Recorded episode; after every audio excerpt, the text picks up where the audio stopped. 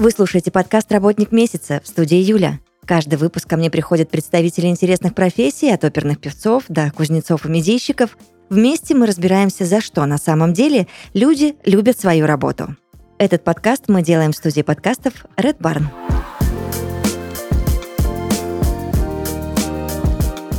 Сегодня у меня в гостях Антон Попчук, детский писатель. Привет. Здравствуйте. Есть у меня вопросиков много. Я надеюсь, что беседа получится честной, интересной, но мне кажется, с тобой по-другому и не получится. Да. Как так вышло, что из режиссера телерадиовещания ты переквалифицировался в детского писателя? Хм. Помимо режиссуры, еще был большой пласт как рок-музыканта, и поэтому скорее нужно как-то оттуда мотать, потому что за это время было написано 200 песен я посчитал, потом я сбился со счета, в общем, 200 и более песен, в которых, собственно, и как-то набилась рука, что называется. Было создано много всего, много рифм, много слов, много предложений составлено, и как-то я понял, что вот эта вот работа со словом, работа с рифмой, она мне очень нравится, очень близка. И первое детское стихотворение вообще написалось случайно, если честно я стихи э, редко писал вообще, в принципе. То есть я стихи писал до песен в возрасте там 13-15 лет. Потом писал только песни. И вот отдельно от музыки написалось какое-то у меня стихотворение, и оно, как вот мне показалось, было похоже на, на детское. Я думаю, надо же, а смогу ли я вот в этом ключе что-то еще сделать? И написал одно, второе, пятое, десятое, и где-то вот сборничек, наверное, из 10 стихотворений у меня получился. Я его отправил в издательство и получил сразу пару ответов положительных. И как-то вот таким образом эта дорожка сама по себе, можно сказать, открылась. И сначала она так как-то так не очень быстро двигалась, а потом все быстрее и быстрее. И теперь я даже скорее уже больше детский писатель, чем рок-музыкант. И уж режиссер я уже в третью очередь и так далее, сценарист. Нет, сценарист сейчас тоже, эта тема тоже сейчас начинает развиваться. Но об этом, наверное, позже поговорим. Ага. Вот. Ну, в общем, как-то плавно, ровно из рок-музыки в, в детские писатели. Обалдеть. Это когда случилось? В какой период времени? Это с 2015 -го. Это уже, получается, вот лет шесть. Свежая еще история, да, да, да, да, да. То есть я даже немножко жалею, что это мне в голову раньше не пришло потому что эта тема настолько интересна, настолько она меня сейчас захватила, настолько она меня увлекла, и столько перспектив открывается, когда начинаешь чувствовать в себе вот потенциал, начинаешь понимать, как устроена тусовка и все такое. Вот, что даже думаю, что поздновато немножечко, мог бы посообразительней быть лет еще на пять раньше, потому что, думаю, ну, там, ну, до 30, наверное, в принципе, немножко мудрости бы не хватало, чтобы заниматься детским э, таким контентом. Вот, но вот мог, мог бы немножко пораньше. Скажи мне, я понимаю, что ты сам к этому всему пришел, ну, благо твоего потенциала, ресурса и мозгов хватило, да, но тем не менее, как стать детским писателем? Этому где-то учат, не учат? Это врожденная какая-то история, встроенная в человека? Тут вот ты права по всем аспектам. То есть это и встроенное, то есть потому что вот, например, я очень рано заговорил, очень рано стал читать. Мама говорила, что у меня любимое занятие было кубики с буквами. Я сидел их перекладывал уже в три года.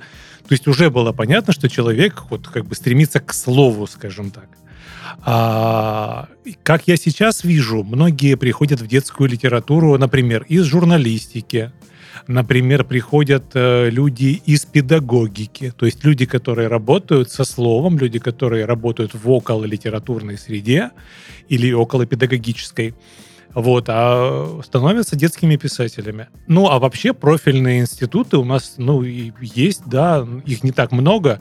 Ну, главное, наверное, получается, это в Москве, Лит-институт имени Горького, как бы есть, есть профильный вуз, в который можно пойти, отучиться и стать профессиональным литератором. Но вот насколько Лит-институт может дать а, профессию близкую к рынку, к тому, чтобы то, что ты потом будешь делать, хорошо продавалось в современных реалиях, я не, не знаю, не уверен. Вот. Но будем надеяться, что так. Но профильные есть, есть филология, есть какие-то моменты, да, на которые можно пойти, отучиться высшее образование, которое будет прям конкретно близко к писательству, к русскому языку, к чему-то вот такому. Самые распространенные ошибки начинающих писателей. Коль уж мы о них заговорили, и ты правильно сказал, что не факт, если ты даже отучился, что ты станешь каким-то крутым, классным, узнаваемым писателем, тем более детским. Мы говорим о вообще писательстве или о писательстве именно в детской литературе? В детской литературе, конечно, потому что это твое поле, и тебе все понятно в нем. Но все равно есть некоторые обобщающие моменты. Э, Скажем так, когда человек э, только начинает свои пути в профессии, у него что-то бывает, получается, по наитию. Я думаю, что каждый может вспомнить там или свои примеры, или примеры там друзей, что-то вот такое. Когда вроде ты зашел куда-то, и получается, получилось случайно, что-то здорово, тебя похвалили, ты думаешь, о, так я такой же, как все профессионалы, все круто, все отлично. А потом, когда начинаешь, э, когда делаешь а, какие-то ошибочные шаги, когда чем-то ты недоволен, начинаешь искать теорию, начинаешь смотреть, что по этой теме э, написано, какие правила, какие есть законы, то челюсть, мягко говоря, падает, и понимаешь, что поле просто не паханное, то есть есть правила, оказывается, придуманные для тебя, есть, есть книги, и, оказывается, не три там, там толстая, зеленая, там и какая-нибудь еще там э, алфавит. Вот, а их, а, да, а их оказывается 300 этих книг, которые ты можешь прочитать, чтобы стать лучше. Вот, это, за, этим, за этим всем приходит большое удивление. Думаешь, а, так вот, оказывается, чего, как, как это все работает. И вот в этом как было мое и удивление, и первый, может быть, там совет, если кто-то вот хочет в этом развиваться. Конечно, обязательно нужно читать теорию. То есть есть теория писательского мастерства, есть теория сочинения историй. Ну, она универсальная. Много книг есть, допустим, по созданию сценариев, по созданию драматических произведений. То есть там, в принципе, все об одном. Там трехактная структура. То есть это придумано не нами и не, даже не в нашем веке, и не в нашем тысячелетии. То есть там эти все корни сидят в Древней Греции, в Древнем Риме, то есть это все, все давным-давно все придумано, все уже украдено до вас, что называется. Поэтому в любой специальности, конечно, нужно э, заниматься теорией. И вот ошибка начинающих писателей думать, что вот если я сейчас сяду, а, напишу историю про лес, про бельчонка, про зайчонка, как они познакомились, вот, и нач- начнут говорить какими-то простыми детскими фразами, там, пойдем со мной, давай дружить, вот, я уже детский писатель то как бы спешу огорчить. То есть это как бы фа- фактически как бы ну графоманство, которое сейчас я по, по одной из своих как бы а, по, по одному из направлений еще работаю редактором, вот и сам читаю детскую литературу, которая приходит. Тебе присылают, да? Да, и Мгм. мне, и мне приходится читать э, очень много, в том числе и очень слабого материала. Вот, но я, как честно, все равно не закрываю сразу же. Я все равно э, дохожу до конца, я пытаюсь найти хотя бы зерно в этом произведении. Поэтому это вот одна из самых частых ошибок, когда человек, ну, просто вот думает, что это очень просто войти в эту профессию. Нет, не просто. Вторая очень популярная, частая ошибка — это писать много лишнего. Опять же, она следует из того, что человек не знает основ, вот, и начинаются какие-то вот моменты, какие-то там внутренние самокопания героев или описание природы, какая там капелька там свисала с какого дерева, как она упала там на носик барсучку, как он подумал, что скоро весна, наверное, и что с этим делать, вот, и как бы это все очень муторно, долго, то есть давай историю, что происходит, что ты, барсучок, собрался делать, куда он пошел, а вот не вот эти все бесконечные описания. Вот, поэтому вот э, очень-очень большая ошибка – это вот думать, что кому-то интересны вот эти вот все пространственные такие рассуждения. Какие еще ошибки? Наверное, еще ошибка начинающего писателя – это нерегулярное творчество.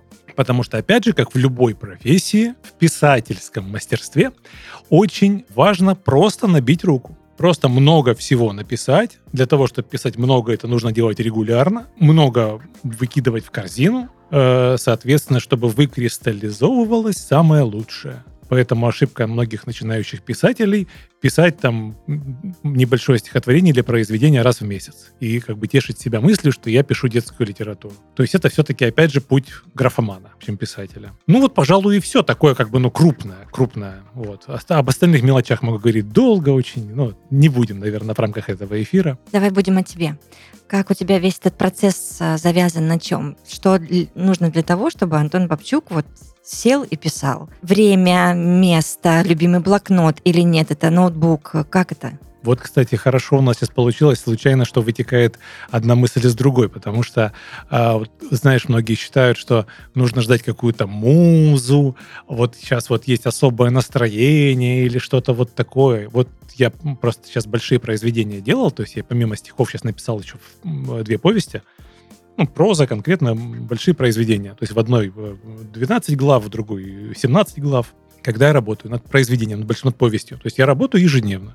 То есть у меня работа над повестью. То есть я проснулся, я пришел в себя, я сел, и я работаю. Я не жду хорошего настроения, я не жду какого-то вдохновения. То есть надо просто брать, садиться и писать. Просто работать. Да, в один день напишется один абзац. В другой день э, искры из-под пальцев летят и э, пишется, не знаю, три страницы. Иногда в какой-то день я вообще даже целиком, вот, допустим, напишу полстранички, чувствую, что не пошло, даже на следующий день сяду и даже все сотру, даже просто все удалю. То есть бесполезный день. Но он бесполезный как бы по факту, но он не, не бесполезный в процессе. То есть от того, что я пишу и работаю каждый день, я планомерно, шаг за шагом двигаюсь к окончанию произведения. Поэтому дисциплина здесь — это очень важный момент. Поэтому как я работаю? Я работаю, я просыпаюсь, я сажусь и начинаю писать. Э, пишу я на, на компьютере, э, на ноутбуке, но у меня есть такие аналоговые штучки, примочки, то есть э, писатели и сценаристы знают эту штуку. Это работа с карточками, работа, она, она такая ручная, приятная, ламповая. Это когда ты историю делишь на сцены, каждую сцену выносишь на отдельную бумажечку. Вот, вот на этих бумажечках я пишу уже конкретно от руки, что происходит, как, чего. Э, их можно выстраивать перед собой в разном порядке, допустим, комбинировать сцены, двигать. Вот, это такая работа, как наглядно видеть перед собой произведение. И вот эта работа, она такая вот э, по старинке. Хотя в некоторых программах сценарных эта штука, она есть в программе. Uh-huh. То есть там, типа, раздел карточки, можно перейти, заполнить карточки и также перед собой их видеть. Но я вот именно по старинке. И вот в некоторых сценарных учебниках есть прям вот совет. То есть порежьте историю на эти картонки, перетяните их э, резиночкой и вот носите с собой там, не знаю, там в сад вы пойдете посидеть или там в кофейню какую-то, сядьте, разложите их перед собой любовно и вот, так сказать, вот как бы эту историю э, перед собой визуализируете где-то в приятных местах. Вот я так-то тоже так, так вот делаю. Это дает свои плоды. Хороший, хороший способ. Так, хорошо. Я поняла, что там не нужно ждать особого случая музы настроения и так далее, что ты Просто вот как на работу ходишь каждый день. Это сколько-то часов? Это весь день? О, нет, нет, что ты. Это очень трудоемкий процесс. Я даже не знаю, с чем можно сравнить писательство, а, потому что вот кажется, как человек пишет. Он садится и пишет там, не знаю, ручкой или там за компьютером. На самом деле почти львиная доля времени это просто вот зависание и глазение в окно. То есть ты просто прокручиваешь бесконечные варианты. Сейчас они пойдут туда, к этому встретили так, там что, ага, нет, не то, отмотаем назад.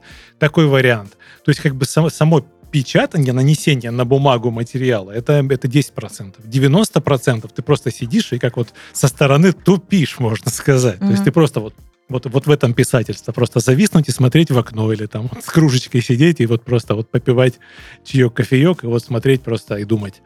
Вот. И вот когда этот процесс происходит, в голове вращаются огромные массивы информации. То есть получается, что у героев, у них свои цели, у них свои мотивации, они встречают там кого-то еще. Если они сделают это, изменится вот то-то, надо добавить в начале, тогда в конце изменяется вот эта штука. И вот эти как бы массивы как бы вращаются в голове, вот. И это на самом деле очень сильно изматывает. То есть как бы вот, вот в этом режиме, ну, можно провести, ну, я по своему опыту скажу, ну, часа три. Часа три. То есть после этого я полностью выжат, как лимончик. То есть мне нужно, ну, потом несколько часов почти столько же, наверное, отдыхать, чтобы что-то еще делать. То есть бывает, что я делаю два захода в день по писательству. То есть, допустим, с 9 утра там, до 12, uh-huh. а потом еще заход, допустим, там, с 5 там, до 7 вечера. Но бывает, у меня не хватает сил даже на него.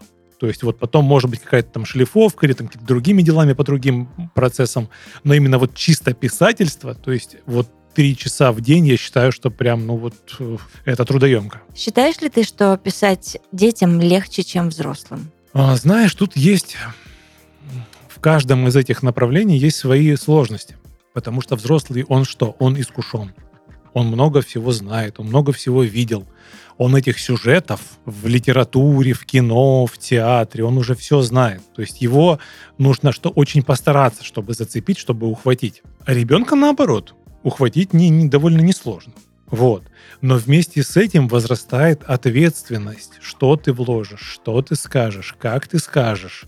Потому что я вот именно к этому отношусь очень бережно, очень трепетно. То есть халтуру в детской литературе я вообще, я вот с содроганием, когда я вижу что-то, не знаю, там грубое слово или какую-то сказку с плохим выводом или без вывода, то есть я думаю, а зачем это вообще написано? То есть Мгм. зачем? То есть ты же должен что-то вложить, ты же должен что-то дать. Вот я у одной писательницы вот в Инстаграме увидел совет, она вот себя считает немножко, видимо, гуру, она раздает советы, и вот один из советов был «А, не бойтесь штампов в детской литературе. То есть вот ребенок, он ничего еще не знает, поэтому смело пишите как бы вот э, какие-то вещи, потому что, ну, типа, не мы первые, не мы последние. А я вот не, не согласен категорически. То есть не надо делать из детей как бы, ну, ну не знаю, дураков, извините. Мгм.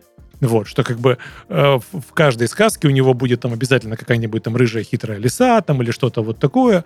Вот, то есть ребенок тоже это довольно быстро поймет, что бы, эта сказка похожа на эту сказку. Если ты пришел в литературу, так будь добр, найди свое, найди свое лицо, найди свои какие-то ходы, найди какие-то свои приемы, найди своих уникальных героев, которых ты создашь и раз и на, на века, как Карлсон, как, не знаю, там Пеппи Длинный Чулок, как Винни-Пух, то есть на- найди, создай что-то вот такое, не пиши 1138-ю сказку про хитрую лисичку, то есть это как бы, ну, попсово, это неумно, и в конечном итоге это э, неува- неуважение к конечному потребителю, к ребенку. Вот, мне кажется, вот так вот. Потому что надо вот как-то к этому вопросу подходить трепетнее. Так, а роль иллюстратора, давай поговорим об этом человеке. Она важна, и кто решает, вот, например, как, как рождается твоя книга с иллюстрациями, кто решает, кто будет рисовать, писать к ней? А, иллюстратор это очень важно, безусловно, конечно, потому что ребенок а, о- очень большую часть информации подчерпывает именно из визуала. Да. Поэтому как, какая будет, какое будет иллюстрирование, какие будут картинки к моему произведению, для меня очень важно, крайне важно. Кто определяет? Определяет издатель. Потому что, как бы, ну, вот как в кино есть, да, продюсер, то Да, есть, как да, бы, да. издатель Мгм. является, как бы, собирателем всего. То есть, берется текст, подбирается иллюстратор, определяется формат, цвета, настроение. То есть, как бы, вот, конечно, за все отвечает уже, конечно, издатель. Автор а, голоса, ну, почти не имеет, но вот мне в последнее время повезло, то есть со, со мной советуются. У меня есть сейчас такая возможность вместе с издателем выбирать иллюстратора. Вот. Но вот в этом году, конкретно в, этом году, у меня вот была история, когда я подписал договор на книгу, издатель предложил вариант художника, и мы не сошлись, мы не договорились. То есть нам пришлось расторгать контракт. То есть именно из-за вопроса иллюстратора. Потому что я считаю, что это очень важно, это крайне важно. Ну, конечно. Вот. И вот просто мы не попали. То есть издатель видел вот так, я там даже не мог найти компромисса. То есть там было нарисовано не на, не на целевую аудиторию произведения. То есть сильно занижено. То есть у меня там повесть немножко как бы на возраст 8-12, Мгм. а нарисовано было как бы ну совсем на 4-5, там просто ну журнал Мурзилка получился. И э, мы спорили, ни к чему не пришли. И я сказал, нет, давайте мы не делаем так, давайте вы меня отпускаете. И вот мы разошлись. И эту повесть, слава богу, подхватило другое издательство, и теперь все как бы стало хорошо. Но вот, вот до, такого, до такого доходит, что я просто был готов просто уйти в никуда и как бы распрощаться, только чтобы не было таких иллюстраций, которые не подходят произведению, на мой взгляд. Ну, я здесь соглашусь с тобой, это очень важно, когда твои э, слова, твои буквы предложения обрамляют в картины, Да. которые Да-да-да, которые вдруг сходятся или оказывают, не да, сходятся. да. которые оказывают потом в итоге впечатление в, в комплексе на, на- на- на ребенка. Мгм, мгм. Потому что одно без другого не работает. То есть и буквы эти будут просто без картинок довольно скучны ребенку, и э, картинки сами по себе. Поэтому, в общем, это очень важный вопрос. И я, конечно, да, всем творцам желаю вот этих компромиссов, ну, во всех творческих вопросах, когда, когда ре- речь идет о сотворчестве, чтобы совпадало, чтобы совпадало. Если это возможно ответить на этот вопрос, расскажи, что стоит за разрывом контракта, какие-то, может быть, штрафные там санкции или что, как расходится издатель и автор, если вдруг вот А. что-то, вот как в твоем случае, идет не так. Там э, просто был возврат гонорара, и там небольшой символический был штраф, там за то, что поработал уже редактор. Мгм. Вот, но это мы так утрясли, в общем, все, все хорошо. Все хорошо, кончилось, не, я не, не, не, не попал, скажем так, ни на какие большие моменты. Почему у нас считается, что если пишешь про, про животных и природу, то значит это детская литература, ты пишешь про детей? Ну, клише, да, распространенное такое, вот потому что вот, вот, все, все, что я сейчас получаю как редактор, это вот львиная доля, это вот про какие-то лесные дела, про лисичку, волчка, енотика и э, белочку. Это вот в основном почему-то считается вот так вот, что все жизненные истории можно рассказать, переложив это на вот самых э, очевидных обитателей леса. Вот. Ну, не, не знаю. Это как бы, знаешь, не, не нами придумано, и Мгм. это и после нас, наверное, будет. Все, все, все начинающие писатели будут писать про белочку. Много тебе присылают как редактору э, Очень, материала? да, да, очень Правда? много. Да. Я Это ж, ну- каждый день читаю несколько произведений. Это здорово. Я просто же думала, что все блогеры Но и нет, фотографы. Нет, нет, детская Нет? литература сейчас набирает обороты.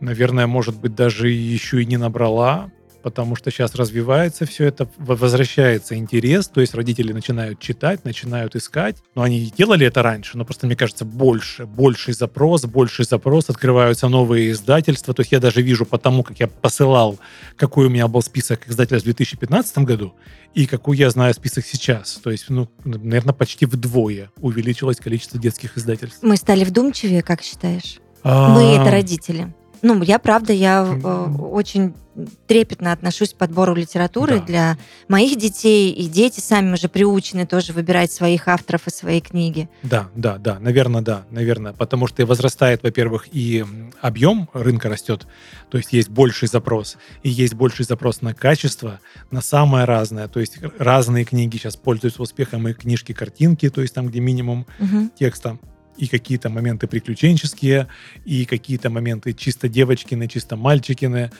про всякое, про разное. э, Рынок этот растет, и поэтому количество детских писателей, мне кажется, тоже увеличивается, и это, наверное, хорошо. Потому что, ну, вы- вы- выше, выше конкуренция, выше объемы, выше качество. В итоге все равно выше качество. Я очень рада тому, что сейчас есть книги, я о детской литературе говорю, просто произведения искусства. Конечно. я считаю, прям по- по наполнение от слова к рисунку ты держишь в руках, и у тебя, знаешь, такой внутренний трепет прямо. И я понимаю, что я очень хочу оставить эти де- э, книги там своим внукам, дай бог правнукам, и чтобы они увидели это, потому что действительно на рынке есть потрясающие, просто очень классные издания. Да, да, соглашусь. Ты когда-нибудь э, сталкивался с разочарованными читателями как автор? В основном, к счастью, в основном, мне приходят всякие хвалебные отзывы, очень благодарят. Один раз, я так этот отзыв прям даже хорошо запомнил, у меня есть книга «Пиратская азбука». То есть там на каждую букву есть рифмованное какое-то, значит, понятие из пиратской жизни. И э, пришел отзыв, в котором написано, что очень хорошая книга, замечательно, все. Но стихотворение на букву «З» нам приходится переделывать. А стихотворение на букву «З» — это золото. И там текст такой, из-за золота всегда начинается вражда, так устроен этот свет, все решает звон монет. И, значит, злобные пираты на своих сундуках, значит, они охраняют, сидят, вот это вот все. Вот. И то есть, видимо, какие-то родители, которые, видимо, посчитали, что вот этот материальный аспект, что все решает звон монет, им это не понравилось, но тут же как бы со стороны пиратов, это же как бы их Конечно. философия. Да. Ну вот, но они посчитали, что даже в таком виде, то есть ребенку не, не, вот не стоит говорить о том, что вот деньги имеют такую большую роль. И я задумался, думаю, ну, может быть, они в чем-то, конечно, и правы, но вот, вот один раз меня вот так вот пожурили за какой-то вот неосторожный оборот, но я вот теперь еще осторожнее и трепетнее подхожу к выбору э, понятий, определений и всего вот этого. Как ты к критике вообще относишься? Я понимаю, ну, судя по твоему ответу, что ее не столь много, но тем не менее, есть какой-то иммунитет? Э, Я вот, например, на старте там своей работы, профессии, профессионального какого-то роста, я жутко переживала, ну, прям расстраивалась сильно. Слушай, ну это же мы, мы закаленные, еще с тех лет, ну, с нулевых годов, еще ж рок-музыка когда была, сколько ж я всего этого наслушался. А, группа вдруг, да вы ж Чаев, да, да вы ж там танцы минус, да вы ж там смысловые галлюцинации. Вот это вот все ужасно бесило, конечно, потому что всегда думаешь, что ты очень такой весь неповторимый и оригинальный, вот. Но при этом, при всем, тебя начинают с кем-то сравнивать, и это очень всегда обидно. Но потом даже как-то и с этим э, как-то так я смирился, думаю, ладно, кто нас знает, кто нас любит, он всегда нас отличит от всех, и, и, и неважно. Поэтому этим как-то я вот в рок-музыке иммунитет этот набил, и в литературе мне сейчас в, в общем-то, в общем-то, такие вещи как бы меня не обижают, а если в, нем, в них есть какая-то вот соль, как в прошлом примере, то я просто Мгм. обязательно как бы задумаюсь и просто из этого вынесу Примешь к сведению. да? Конечно. Мгм. Ты дружишь с другими авторами? Это вообще возможно? Ну вот до недавних пор я вообще мало что знал о тусовке. Э, Просто я, я писал сам и видел, что люди пишут. Я так какие-то имена современные, всплывающие тоже на слуху я тоже знал, видел. Вот. Но теперь я вижу, что через там вот инсту, через все люди коммуницируют друг с другом. То есть есть сообщества писательские. При, так сказать, более-менее известных писателях есть какие-то клубы, что ли, в которых они там регулярно свои мастер-классы толкают, вот это все. Вот, какие-то вебинары проводят все время. То есть, в принципе, это тусовочка есть. Она есть. Вот теперь получается, что и э, мы теперь знакомы, потому что уже, наверное, не знаю, там уже одна треть точно послала уже работы как бы нам по работе в нашем приложении, чем мы занимаемся. Мгм. Поэтому уже потихонечку начинаем взаимодействовать, уже понимаю, кто есть кто, уже по некоторым писателям у меня уже папочки отдельные отложены. То есть я уже так поглядываю, соответственно, я уже знаю, что это, допустим, письмо от хорошего автора, которого нужно, так сказать, внимательнее посмотреть, потому что уже что-то мы брали оттуда. Ну, в общем, начинаю вот за последние там полгода начинаю плотнее в этот мир входить. Ну Вот, тусовка есть. Ты так осторожно об этом рассказываешь, как будто ты вроде бы и там, но не там. Нет, я там, я там, я просто осторожно об этом рассказываю, потому что это такая тема, ну, как бы щепетильная, чтобы ни, никого не обидеть, чтобы не сказать какой-то пример случайно не привести про, про чье-то творчество, например. Поэтому я и довольно общими словами об этом говорю. Хорошо. Писательский тупик существует или это все-таки миф? О, ну, давай так, я по своему буду опыту говорить, потому Конечно. что я не знаю, кого что останавливает. То Мгм. есть у меня писательский тупик э, в плане идей он не возникал, потому что у писателя, ну вот у меня лично, всегда какой-то есть загашник идей. То есть не, не- не то, что сейчас в работе, это и все, что у тебя есть, потому что э, то, что приходит в голову, идеи произведений, каких-то отдельных обрывков, что-то, оно складывается, складывается в какие-то просто отдельные папочки, оно где-то хранится.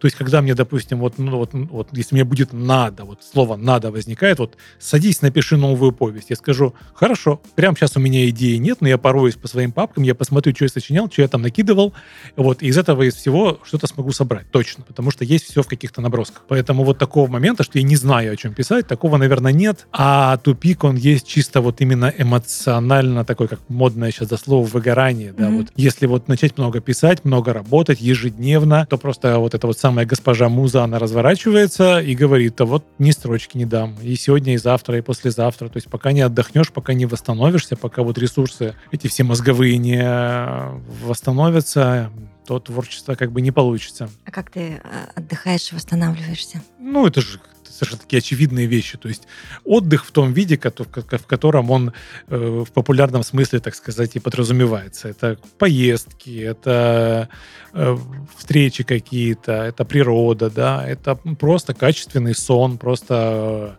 э, хорошие фильмы. Ну, то есть до- досуг, релакс, что-то вот такое. Есть ли секрет литературного успеха, как ты считаешь? Ну, думаю, да. Думаю, да. Не полагаться на себя гениального в том плане, что я все и так могу и все сделаю, а, безусловно, всегда развиваться профессионально, всегда поднимать, всегда есть куда поднимать, всегда, в любой профессии. Кто бы вот сейчас нас не слушал, я знаю, что в любой профессии есть всегда куда поднимать планку профессионального мастерства. То же самое и в писательстве. Э, Поднимай планку все время, развивайся, учись, больше пиши, больше практикуй, вот. И вот таким образом, мне кажется, вот путь к успеху довольно очевиден. Наверное, так. Что в планах? В планах писать, в планах делать больше книг. Вот сейчас меня заинтересовала проза, помимо стихов, написать что-то еще такого рода. Вот. Сейчас меня очень еще увлекает э, тема анимации, мультипликации. И Вот, поскольку мы сейчас в нашем приложении работаем над маленькой формой, над маленькими мультиками, то я сейчас еще параллельно сотрудничаю с мультсериалом, который делает серии подлиннее. Вот. Ну и работа над полным метром анимационным меня бы вообще... Ва, тоже это ме- мечта. То есть я бы хотел до дальнейшие шаги еще сделать бы вот на ниве современной мультипликации анимации. Пусть все сложится и получится. Конечно, пусть. Детский писатель Антон Бабчук э, в подкасте «Работник месяца». Я тебя очень благодарю. Спасибо. Зовите еще. Обязательно. Все, пока. Пока. Этот выпуск вышел при поддержке Quark.ru. Quark – любые услуги фрилансеров для вашего бизнеса от 500 рублей.